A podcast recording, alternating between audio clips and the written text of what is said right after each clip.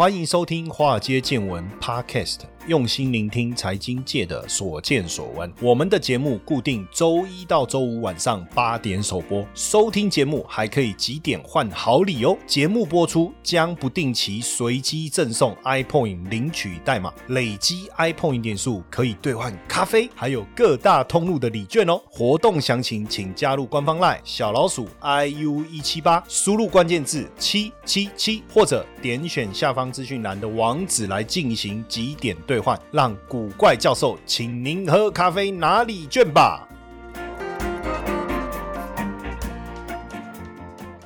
好，各位同学，大家晚安，我是古怪教授谢承彦。那今天呢，要跟大家聊一聊全自动驾驶，哈，盲驾上路。盲驾上路什么意思？搞不好以后根本不用考驾照啊，对不对？不用再去考 S 型，还有倒车入库，对不对？我记得我那时候要考驾照的时候，也是去驾训班上课啊。那时候他们问说是要学自排还是手排？那我们以后有开手排车的机会吗？他说应该没有。那为什么我们还要学手排？那那个。报名的柜台就说男生大部分都学手牌啊，自牌是女生。我说哦，那我就报名手牌。可是实际上考到驾照以后，开手牌车的机会很少。不过后来我自己确实买了一台手牌车了哈，因为我觉得开手牌车踩离合器还是蛮热血的。而且那时候我还开了这台手牌车跑去跑那个南南横啊，跑那个山路，算是年轻的时候比较热血的一个展现哈。那今天要聊的这个自动驾驶，意思就是说以后啊，哎，我不确定。如果自动驾驶以后，我们开车还需要驾照吗？因为车子都交给那个电脑去执行了，对不对？坐上车就好。当然不晓得什么时候会发展到那个境界了哈。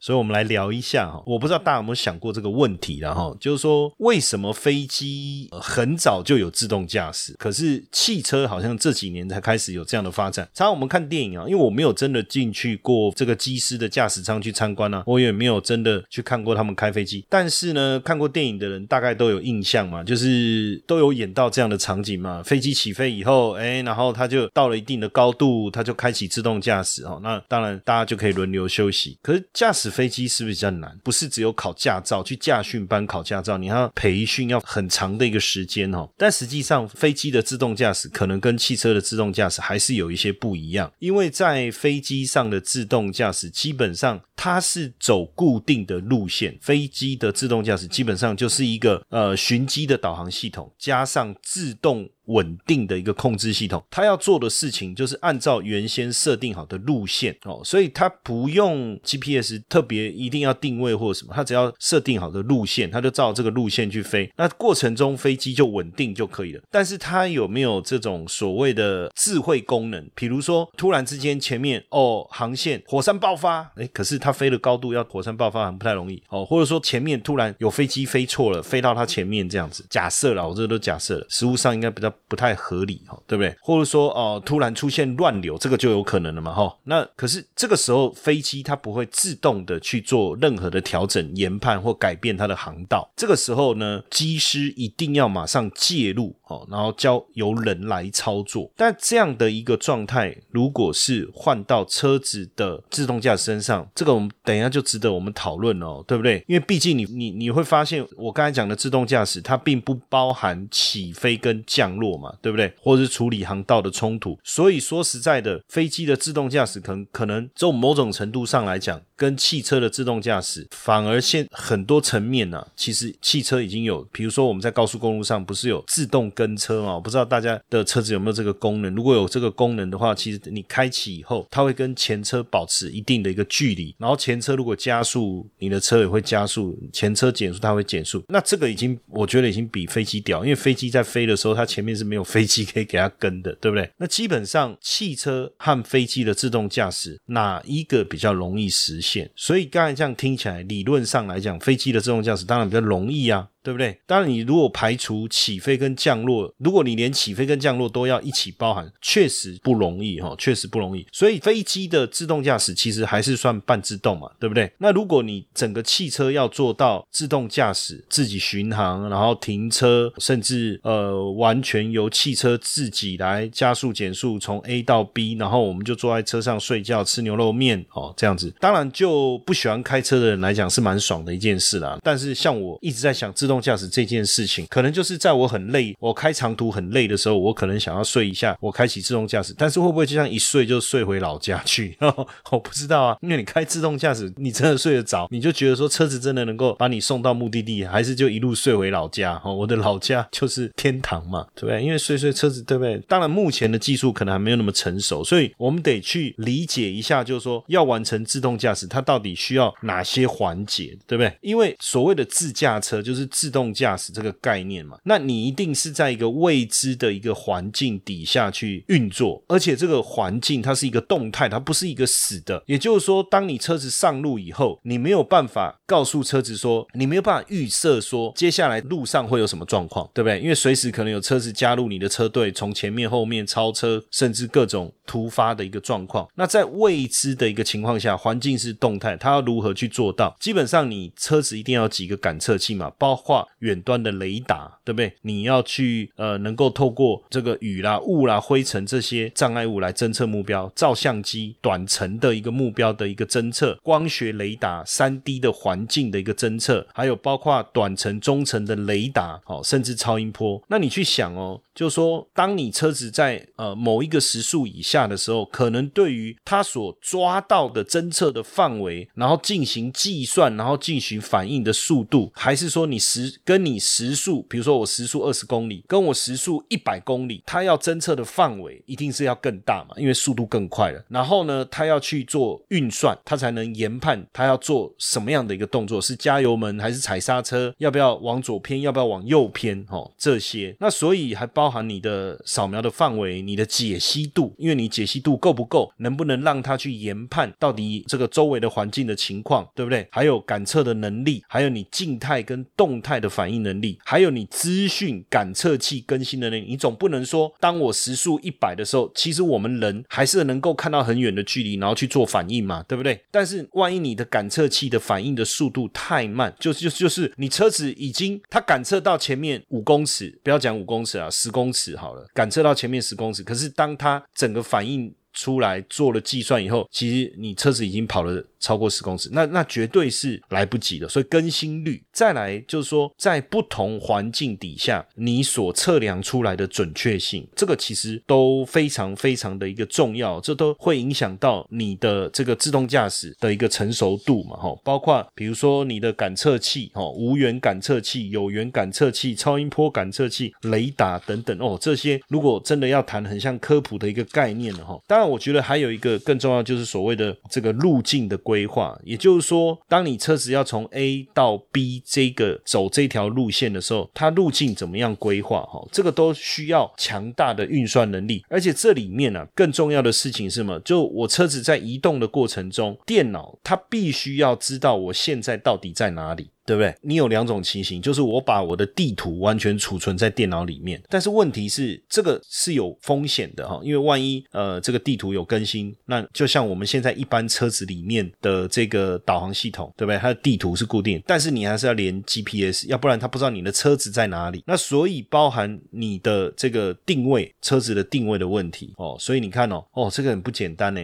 因为你要做环境感测，对不对？环境感测完以后，它要计算，它才能知道接下来。要做什么？同时，他要跟他自己的位置的定位结合在一起，而且要知道接下来地图的一个方向，它的路径的一个运作哦，所以。未来的车子，不要说未来就现在的电动车要走到自动驾驶这一块，跟我们原本的这个传统的燃油车，它只是很简单的一个电脑，有什么晶片，然后加速减速这样的一个设定，其实会大不相同。所以为什么现在的电动车，我们一直常讲，它就是一台更高阶的电脑。所以为什么突然之间这个汽车的销售会缺晶片呢？你去想一下，过去传统燃油车晶片的数量，我不要讲数字了，我们就简。简单的这样思考一下，过去传统燃油车所需要用到的晶片的数量，跟刚才我在讲，如果一台电动车它可能要有一些简单的自动驾驶的功能的时候，它所需要晶片的数量，这就有很大的差异。投资的魅力在于它能帮我们创造斜杠收入，但市面上的投资课程普遍都是理论教学，却缺少实物练习。台湾的海归操盘领航员招募计划启动喽！无论是否有经验，只要对交易有热情，现在将是你迈向顶尖操盘人的最好机会。除了谢承彦古怪教授亲自教授他十多年的实物经验外，还能和一群志同道合的伙伴们一起在投资这条路上努力成长。输入英文字母 VT 即可取得操盘领航员们使用的策略懒人包和线上说明会资讯哦。再来就是晶片的运算能力，对不对？运算能力，我刚才就在讲啊，你一般过去传统的燃油车运算能力要多强，对不对？了不起就是帮我设计一个晶片，我能够去了解我现在车子的速度，这种比较简易的计算。但是如果是电动车，不一样了。对不对？所以它更需要我们所谓的 ECU 哦，ECU。那一台自驾车要多少个 ECU？大概高阶车款可能要达到一百个，因为它就是一个简单的计算单元，有独立的微控制器跟记忆体，能够处理收到的资料。然后输入，而且转换，然后做指令哦，所以其实整个系统，我我认为啊是相当相当的复杂哈，相当相当的复杂，而且因为在这样的情况下，你要附加的一些配备一定要更多，而在更多的附加配备的情况下，就会导致车子的重量会提高。那当然，我们先来了解一下。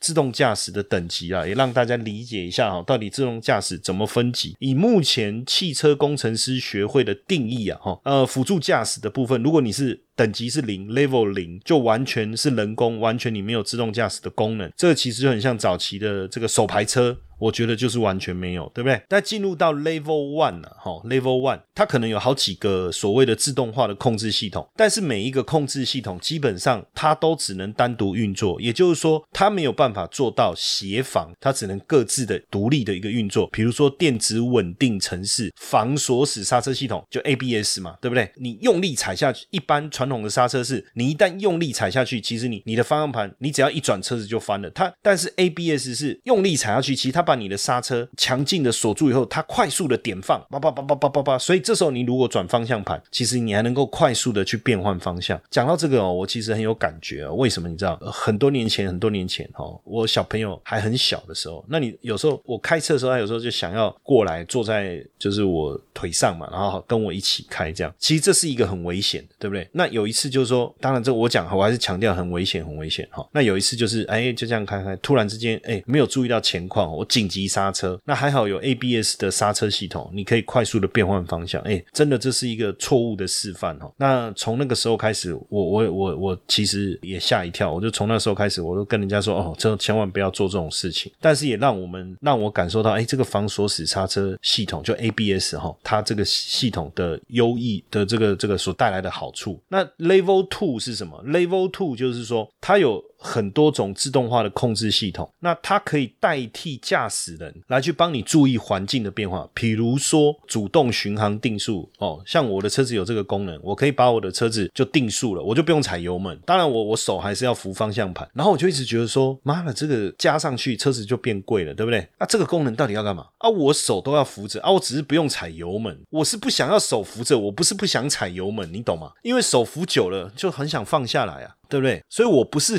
脚没办法踩油门，我是不想要一直扶着方向盘。结果主动巡航定速是什么？就让你你就不用踩油门。然后我都觉得，哎，这个功能就好玩。可是我觉得作用不大。还有这个自动停车系统就比较有趣了哈。自动停车系统到了 Level 三是什么样？就是说你车子可以自动完成部分的驾驶任务哦。那你有一定条件的时候，人就可以介入，或者说汽车有侦测到某些情况的时候，比如说你开车开开不小心睡着，然后车子的那个。像我的车子方向盘就会抖动，哒啦这样子，类似这种。那这其实已经开始算是呃无人车驾驶开始的阶段，还有包括跟车。如果你车子有这个跟车的功能的话，基本上确实是会比较轻松。比如说在高速公路上，然后你启动你的这个跟车，它基本上就一定的速度跟前车保持一定的距离。这样有个好处啊，就前面的车子如果加速，你的车子跟着加速；减速你跟着减速。然后还有自动刹车系统配合的话，万一前车急刹，你的车子也会跟着刹车。这个这个就是已经达到这个 level 三了哦。那 level 四当然就。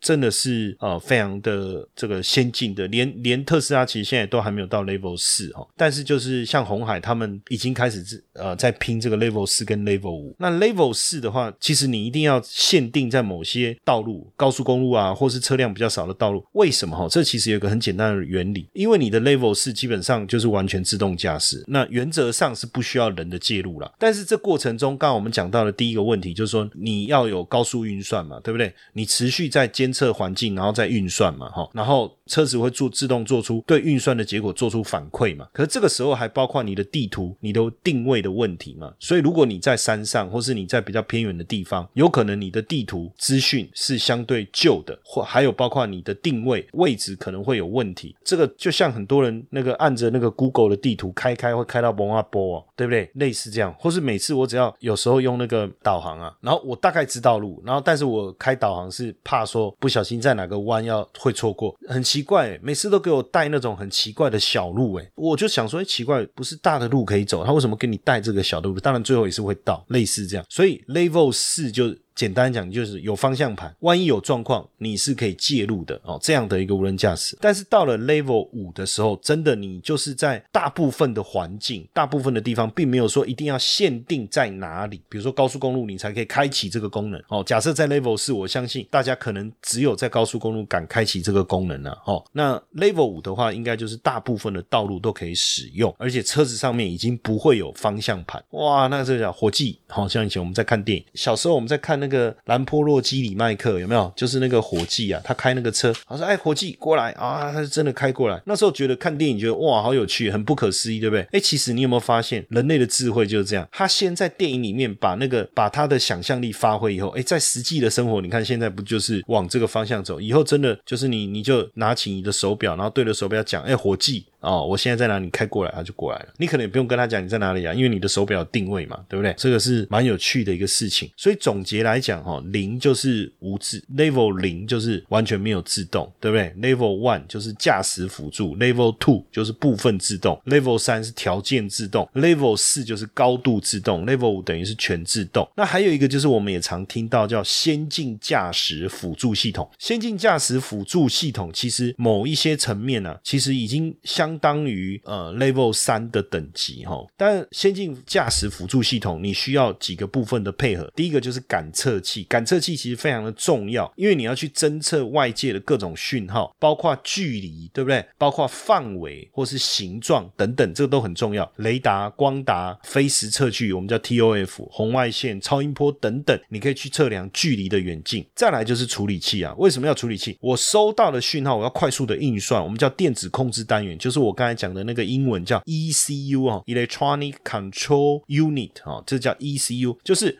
它要把感测器传来的讯号分类处理，然后再反向的传输出去，传给需要控制的每一个单位啊，比如说，哎，要传到刹车系统，加刹车，对不对？传到油门，加加油门，然后之类的哈。那再来，当然就是各种启动的装置啊，停止啊，油门啊，显示警告讯息啦，等等了哈。这就是先进辅助系统。当然，现阶段已经成熟的这个 ADAS 哈，包括停车辅助系统，有没有帮助你停车？其实我我觉得男生。的帅啊，或是男生的成就感，往往就是在他停车的那一刻，对不对？哇，那个像有的男生特别喜欢把手右手有没有先把它。放到那个右边的位置，然后再把头往后转，然后开始倒车，这样。哦，我以前都觉得好帅，就是如果我坐后面有人这样倒车，我都觉得好帅。然后他就很快这样，嘟嘟嘟，然后把车停好，这样。要不然你说倒车入库要倒个好几次，对不对？甚至还撞到那个门柱，干就丢脸。哎，可是后来我发现啊，倒车根本不用那么麻烦。其实你只要眼睛根本不用转头，然后你只要看着这个后视镜，这样稍微倒车，哎，就可以停好了。后来我发现没有那么困难了。那现在很多车子已经有倒车显影，就是全车显影，所以你。我我每次在停我的车的时候，他们说：“哎、啊啊，你停车那种加搞哈，你想要让它停？”因为他们都觉得我也没有回头看呐、然后我也没干嘛，就坐在那边，然后就动动方向盘，调整一下油门的速度，这样。我说：“你没有看到这边有画一个格子吗？啊，这跟打电动一样啊，你把车停到格子里面就好了。”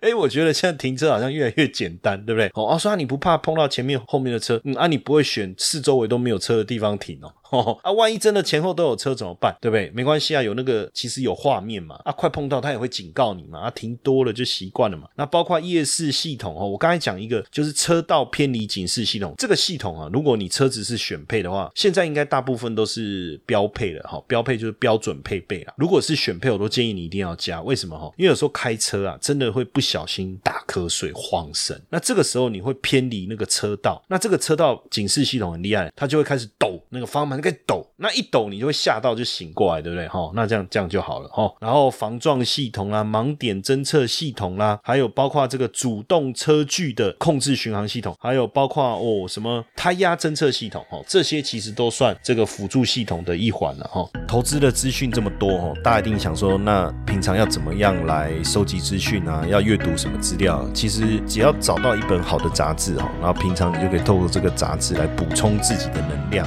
当然，听好好节目也是很重要的，华尔街见闻，对不对？好节目很重要。但如果你想要再多看一些资料，怎么办？当然，我觉得《金周刊》是非常好的选择，应该是说首选。那我们现在呢，跟《金周刊》合作推出《金周刊》免费看一年的活动。哎，锦尼吼，你看看他爸，怎么会有这么好康的一个这个活动呢？那详细的内容方案是什么哈？那大家加入我的赖好友，小老鼠 iu 一七八啊，小老鼠 iu 一七八，古怪教授的赖好友。加入以后，你输入关键字哈，t o d a y，今天的英文啊，today 啦，today 啦，就 t o d a y。好，那你就可以进去了解整个方案的详情哦。那因为今周刊免费让大家看一年的这个名额有限哦，所以大家动作要快。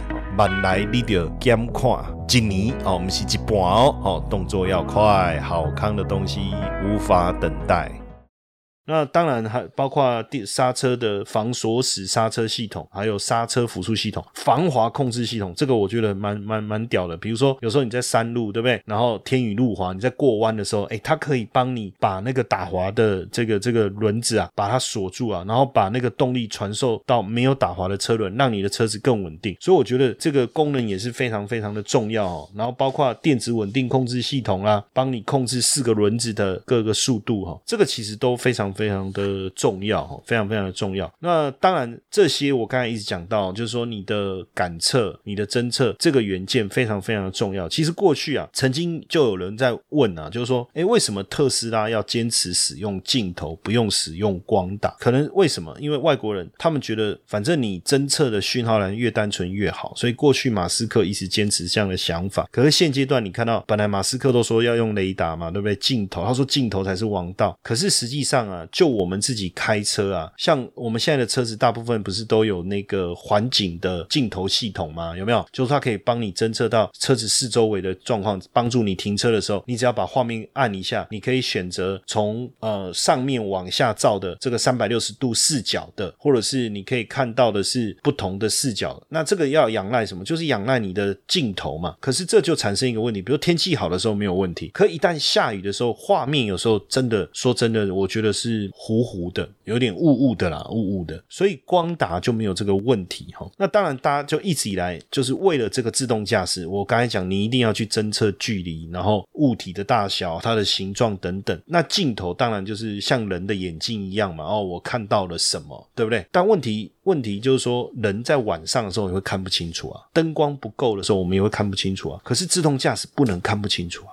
是不是？那所以大家就在争辩说，到底是光达好还是镜头好？那以过去 Google 为首的自动驾驶的技术发展者认为，光达可以解决恶劣气候还有特殊情况下的辨识问题，精准度也更高。所以未来自动驾驶应该是要走光达，没有别的路。可是过去呢，马斯克说，看光达根本就笑为悲烂啊，不是这样，他是说傻子的产物了哈。他说依靠光达注定要失败。那其实。在汽车上的雷达有很多种，光达之外，毫米波啦、超音波雷达，其实有也都有普遍的应用。但是呢，雷达在材质的侦测上面有一些限制哦。很多汽车不是会装那个测速雷达哦，像我以前也装那个测速雷达，因为他们说打到了什么什么反向，什么侦测不到这个，对不对？结果每次打，每次都被打到，我都发现我装测速雷达罚单比以前多，为什么？因为你开更快嘛，对不对？因为你觉得不会被拍到嘛。后来发现根根本就没有这样啊，对不对？那不过特特斯拉，我们就当然要以特斯拉哦，就是说它从二零一四年开始，电动车上面它也开始使用雷达，对不对？二零一六年把雷达的侦测功能变成它的辅助驾驶其中的一环，当然有一些缺陷，就侦测失败的一个问题。我倒觉得不是说我侦测到了以后，我我在我的计算上面，这是我们所谓类神经网络学习系统，我的计算，然后我的反馈，而是说是不是我侦测的部分其实就已经不够完整？因为说真的，大部分人还是会质疑进镜头的能力，因为镜头的看到的东西有限嘛，对不对？那马斯克是说啊，如果摄影机看不到，那人眼就更看不到啦。那如果靠摄影机自动驾驶不能上路，那靠肉眼判断的人类的驾驶更不适合上路啦。好像合逻辑，可是我觉得毕竟人类还是有它不一样的一个地方啊，所以不能全然这样去判断了哈。那光达当然早期因为特别贵哦，然后体积啊、大小各方面的一个问题，但是现在在发展的过程中，其实光达的应用啊越来越完善哦，也越来越完善，所以特斯拉也开始这个拥抱这个光达的这个阵营了哈。过去虽然他一直在笑光达，结果现在大家发现说，哎，特斯拉已经在测试这个光达，所以一旦我觉得感测的部分能够成熟的话，对自动驾驶绝对是很有帮助的哈。那就从二零二零年去年一直到二零二四年，根据全球自动驾驶汽车预测报告啊，它所分析的资料来看呢，这个自动驾驶的这个汽车的成长率啊，其实每年会超过百分之十八。也就是说，自动驾驶已经变成是好像不是选选配了，而是标配了，甚至大家越做越厉害，然后要尽量。提高这个自动驾驶的等级，当然一方面有这样的一个市场需求，另一方面也让车子的销售更有卖点啊！哈，我觉得那其实这个光达呢，就叫自驾车之眼呐，哈，就是眼睛的眼，那也确实哈，就是光达。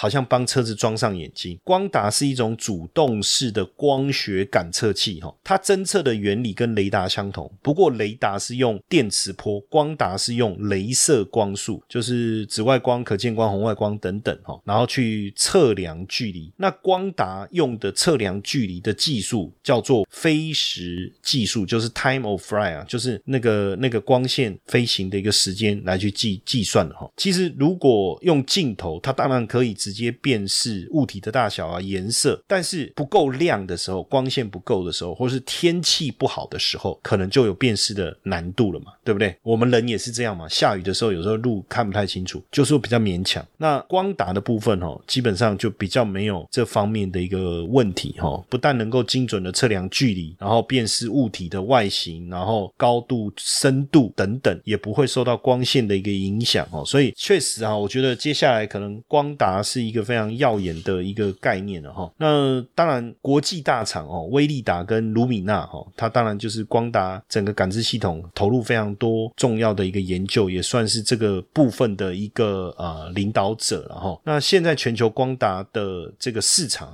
预计明年应该可以达到十六亿美元的规模。那再走十年，可能就会成长到三百一十五亿美元以上。最主要也是，我觉得也是因为电动车的成长跟自驾车的概。念念的一个成长哈，那所以光达我刚才讲，它就是车子眼睛嘛，它就在帮你看环境嘛，所以自然而然未来这个角色的扮演是非常重要的哈。那光达又不受电磁波的干扰，扫描的范围又广，所以确实非常适合这个自行车啦。那现在刚才我讲的这个卢米纳哈，还是包括这个威力灯哦，那实际上都全力在往这个方向在研究，希望能够做出这个配合车子的系统。那当然讲到这个那。台厂有没有机会？哈，实际上台湾还是有相相当多的公司跟这样的一个供应链是有相当大的一个关系啊，哈。那当然。呃，你说如果照这样来看哦，你要达到自动驾驶，光达是一个是一个关键嘛，哦，对不对？好，你不要再问我什么是光达，因为刚才已经讲了半天了。还有图资地图的资料精准度很重要，再来五 G 车联网的模组很需要，资讯的一个计算 AI 的晶片，这些其实都要符符合，只有其中一样，你有光达，你的图资不够精确，没有用；你图资够精确，你没有五 G 车联网，没有用。那你有五 G 车联网，你没有 AI 晶片，能够帮你高速的运算之外，做研判，然后做反馈，那也没有用哦。所以基本上，如果往这个方向，当然你说刚才我们讲的这个 ADAS 这个这个系统的供应链本来就非常的完善，包括车用环境系统。大厂同质，对不对？CMOS 感测器、同心电、车用镜头模组，像嘉陵、亚光等等，还有包括这个半导体镭射的领导厂商光宝科。当然，你你从 ADAS 要到全自动驾驶，其实不论是台积电、联电啊，一定受惠嘛，因为就是晶片嘛。那当然，呃，华邦电啊、台办啊、强茂啊、盛群啊、瑞昱哦等等，其实都会受惠这个领域的一个发展哦。当然，基本上哦，就是说纯，就是说比较。偏光达这这个概念股，像稳茂哦，就是我们刚才讲的光达概念股，像稳茂、宏杰科哦、全新或是光宝科、亚光、百宏。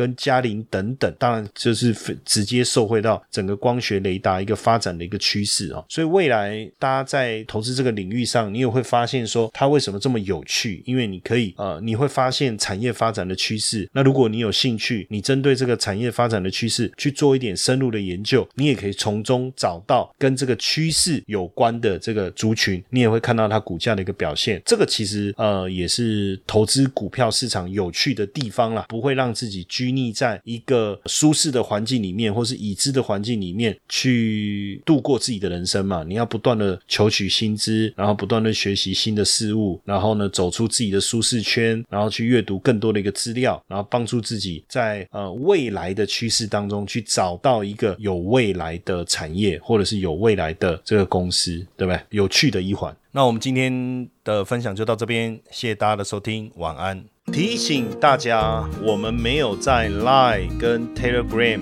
开设任何对外公开的群组代单，仅有官方 Line at 的账号，请大家不要受骗。